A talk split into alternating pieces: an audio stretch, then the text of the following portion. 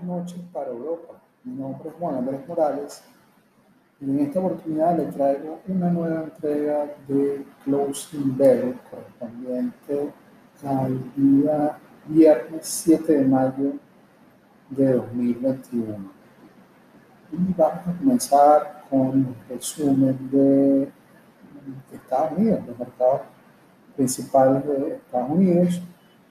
Hoy fue un día bastante positivo, verde, a pesar de que la noticia de la mañana no fue eh, buena, eh, pero vamos a comentar un poco y explicarles qué fue lo que pasó hoy. Eh, como les digo, los mercados cerraron con fuertes alzas. Incluso producieron un rally que teníamos ya varios días sin ver días anteriores les he comentado que hay ligeras subidas, caídas fuertes, ligeras caídas, pero hoy se dio un rally bastante fuerte en casi todos los sectores, en 10 de los 11 sectores que cotizan eh, o componen el estándar por 500, se dio este rally. Eh, la razón es que antes de comenzar el mercado, se lanzó el reporte de eh, nómina o de empleo eh, del mes de abril. Esto se hace por lo general los últimos días de cada mes. Recuerden que cada jueves se lanza el reporte semanal de las solicitudes de beneficios por desempleo, eh, que nos da una idea de cuántas personas están quedando desempleadas eh, cada semana. Eh, como le había dicho ayer, ese número había bajado a su mínimo eh, desde que comenzó la pandemia el año pasado. Pero mensualmente, y hoy viernes, principalmente, se lanzó el reporte de empleo mensual, que es el que determina la tasa de desempleo en los Estados Unidos. Y este reporte eh, solo reflejó que se agregaron 266 mil nuevos empleos en los Estados Unidos, cuando los economistas esperaban un millón de empleos. Eh, por esta razón, la tasa de desempleo se ubica hoy en 6.1% y los economistas esperaban 5.8%. Esto es una, una, falla muy grande de, análisis, de, pronóstico, de estimado. Eh, y esto ustedes lo escuchan y podrían deducir que esto es muy negativo, pero en realidad no lo fue así. Y eh, escuchando a analistas y expertos y también dando mi opinión, la razón es porque significa que la economía de los Estados Unidos no está avanzando tan rápido como se pensaba, no está recuperándose tan rápido como se pensaba, porque recuerden que el empleo es vital para la economía, recuerden que el, empleo es consumo, y los Estados Unidos hay una gran base de clase media que es la que consume, y el consumo es la gasolina de la economía de los Estados Unidos. Entonces, si el empleo no está subiendo como los economistas esperaban, como les digo, hay una gran diferencia entre los 216 mil alcanzados o logrados en el mes de abril contra el millón. Estamos hablando de 733 mil, 34 mil eh, menos eh, empleos eh, que se lograron de acuerdo a lo que esperaban los economistas. entonces, el, análisis, y esto es lo que usan los, inversionistas, los analistas, los grandes bancos de inversión, los hedge funds, es que la economía no está creciendo tan rápido como se esperaba y que por lo tanto los estímulos se van a seguir manteniendo. Las tasas de interés no se van a subir, por lo menos no tan rápido. Y que la inflación tampoco va a subir tan rápido. Y todo esto es muy positivo. Se decía esta mañana, uno de los expertos, uno de los analistas, que cuando la economía no va bien, las compañías de crecimiento sí lo hacen. Y hoy, fíjense que precisamente fue el Nasdaq el que subió con fuerza y principalmente estas compañías que se hablaban de que estaban sobrevaluadas, eh, como las tecnológicas, las grandes tecnológicas, eh, hoy subieron también con fuerza. Y eso es lo que en realidad provocó el rally de hoy. Ahora, yo creo que esto, desde mi punto de vista, es más bien temporal. Creo que quizás fue una estimación muy alta eh, del millón y creo que quizá esa diferencia se va a diluir en los próximos meses. Eh, pero no hay duda de que la economía de los Estados Unidos se está recuperando que eventualmente habrá inflación. Eso no hay duda. Simplemente fue eh, un, error de estimación en el empleo que el mercado lo asumió como positivo, por eso fue el rally de hoy pero no, no esperemos de que esto sea sostenible. Eh, desde mi punto de vista, hay acciones que están eh, muy sobrevaluadas y ahora más, otra vez vuelven otra vez a subir. Eh, y hay que seguir siendo muy cautos si ustedes están invirtiendo en los mercados. El, hablando del resumen, entonces, le hice un paréntesis, en la razón de la subida de hoy. Eh, el Nasdaq sube 0,89, subió 0,89%. El Russell 2000, que es el que agrupa a las 2.000 principales compañías de pequeña capitalización, subió 1.22%, bastante fuerte la subida. El Standard Poor's 500 subió 0,79% y el Dow Jones 0,71%.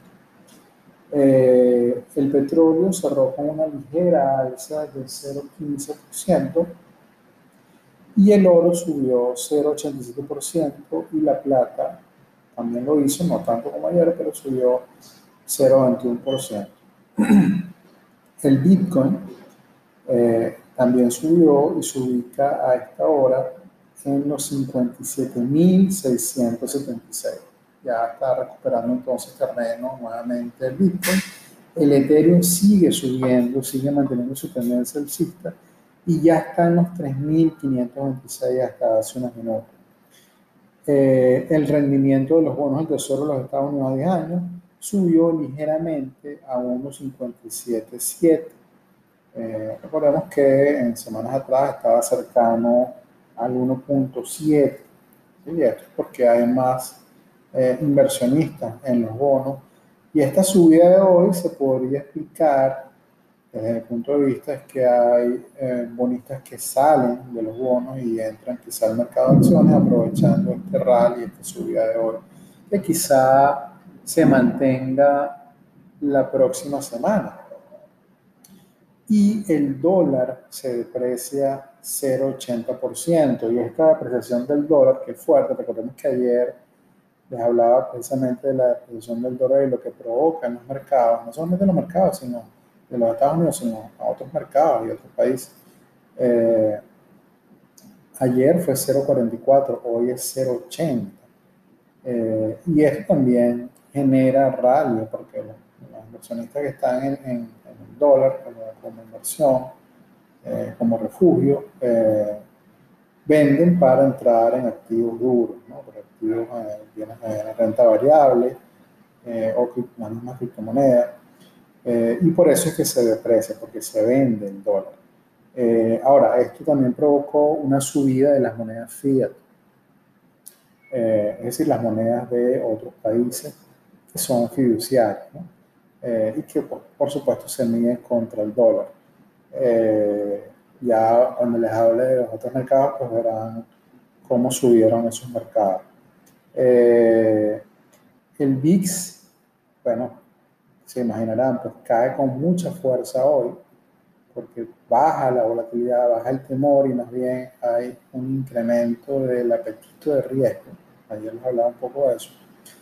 Y cae 9.24% hasta los 16.69. Yo les hablaba en sesiones anteriores que el 20 es como un límite entre un mercado eh, alcista, que es por debajo de 20, y un mercado bajista que es por, por o sobre los 20.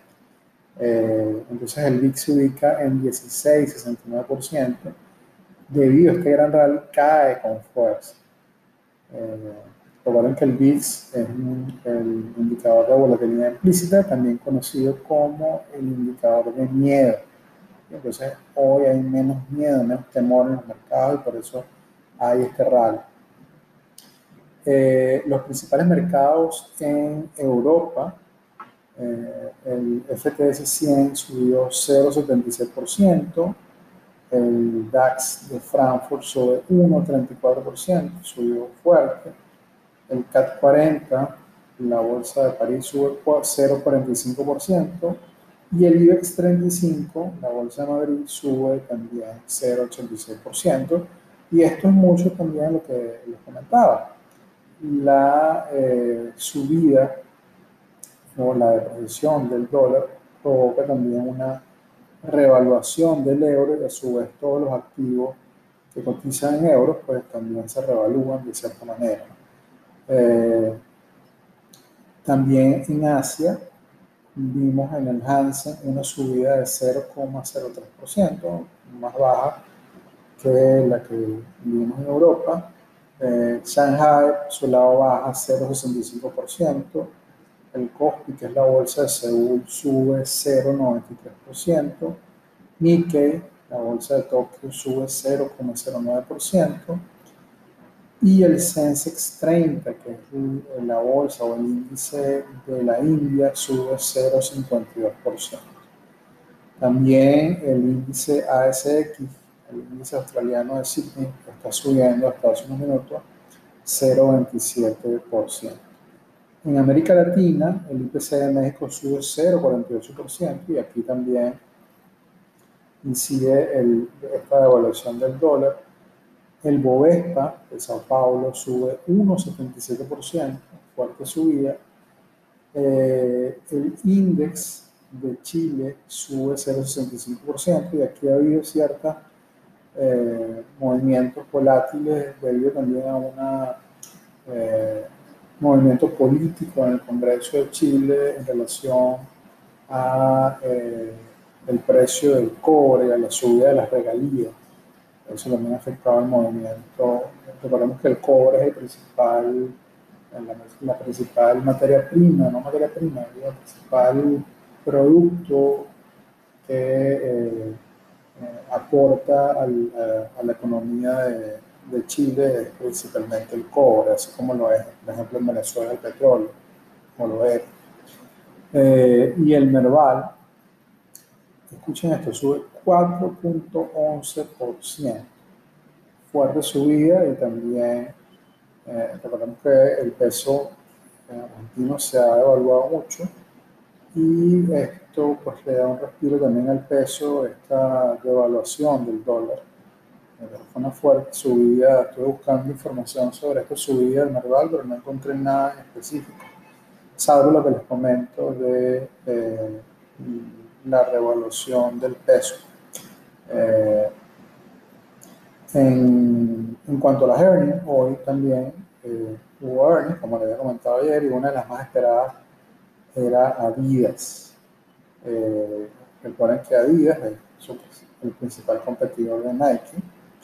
Eh, Adidas reportó mejores ganancias por acción en 0,65 euros y mejores ingresos en 620 millones de euros, reflejando un crecimiento año versus año de 20.3%. Adidas también informó que mejorará el pronóstico de crecimiento de sus ingresos para este año y el cual estará cercano al 20%. También informó que las ventas en China están mejorando otra vez. Si ya se está recuperando el mercado chino, durante el año pasado pegó bastante en los resultados de Adidas la caída eh, de las ventas de China. Escuchen esto lo que dice el CEO de Adidas, Casper Koster. Él dice que va a ser difícil, leo casual, va a ser difícil que personas que han pasado el último año en sandalias y ropa deportiva en sus casas regresen a vestir nuevamente trajes y zapatos de suela. Él dice esto es porque mm, la pandemia ha producido un cambio en las conductas de las personas que trabajan.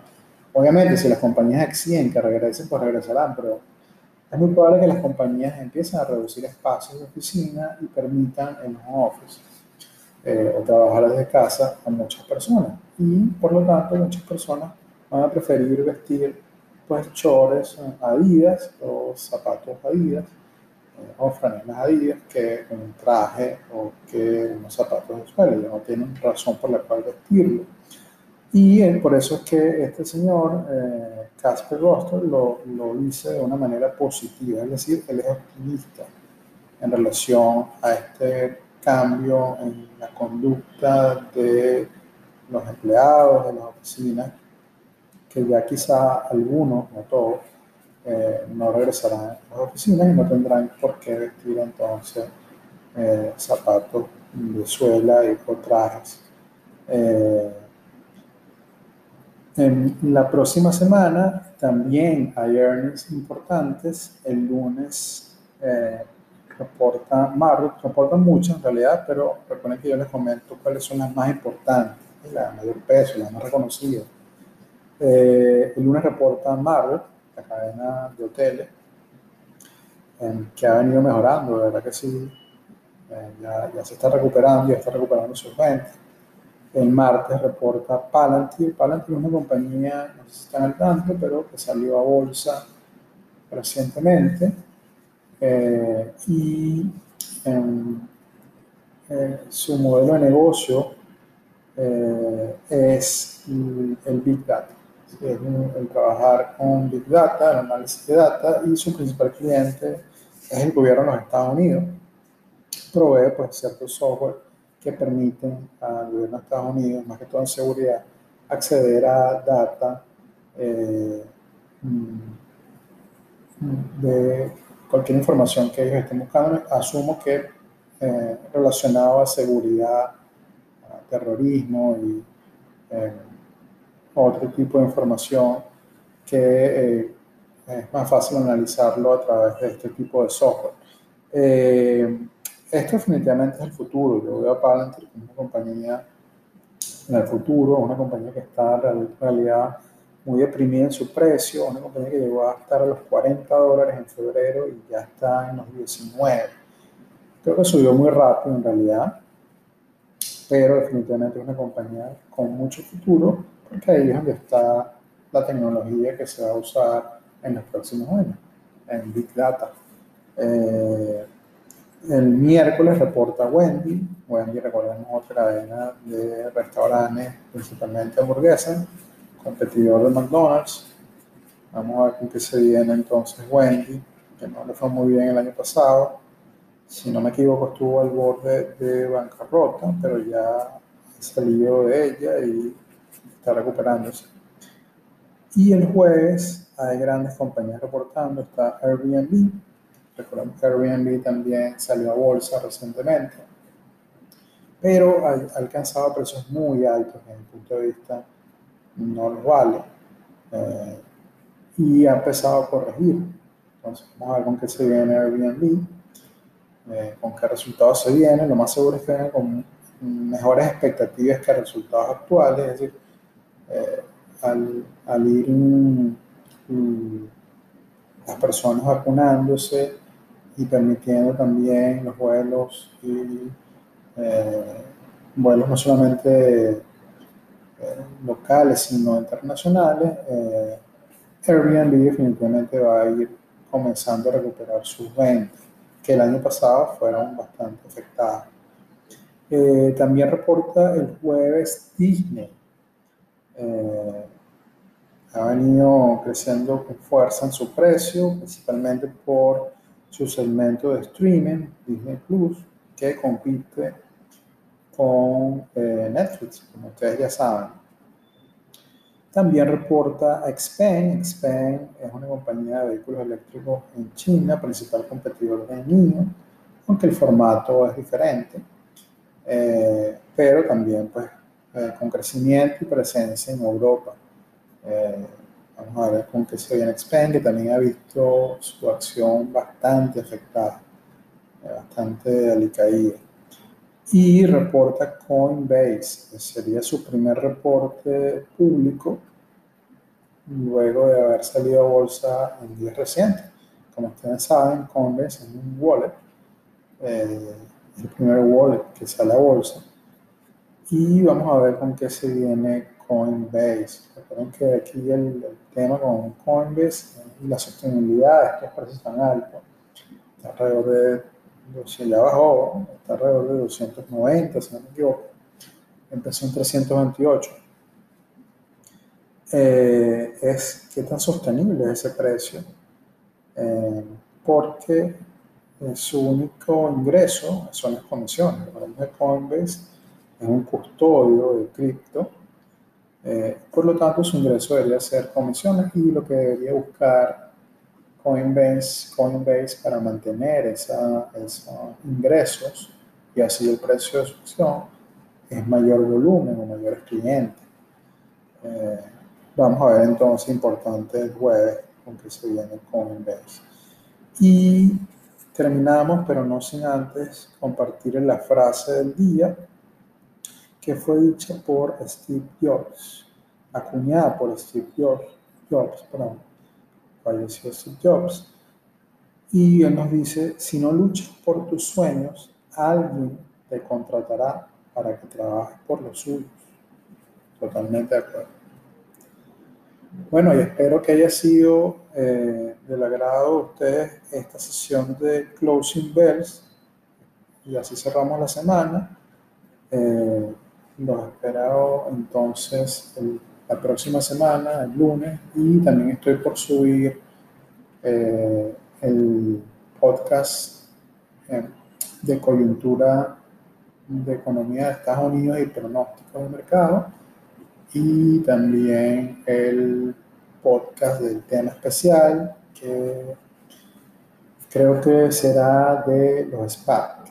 Si has escuchado SPAC, SPAC es un un tipo de inversión en la bolsa.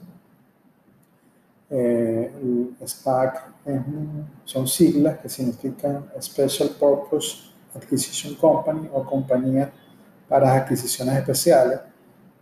Pero bueno, no voy a adelantarme a lo que les traigo con este tema, que muy seguro será este, y lo estaré subiendo durante el fin de semana para que puedan escucharlo pronto. Con esto pues me despido, buenas tardes, buenas noches y feliz fin de semana a todos.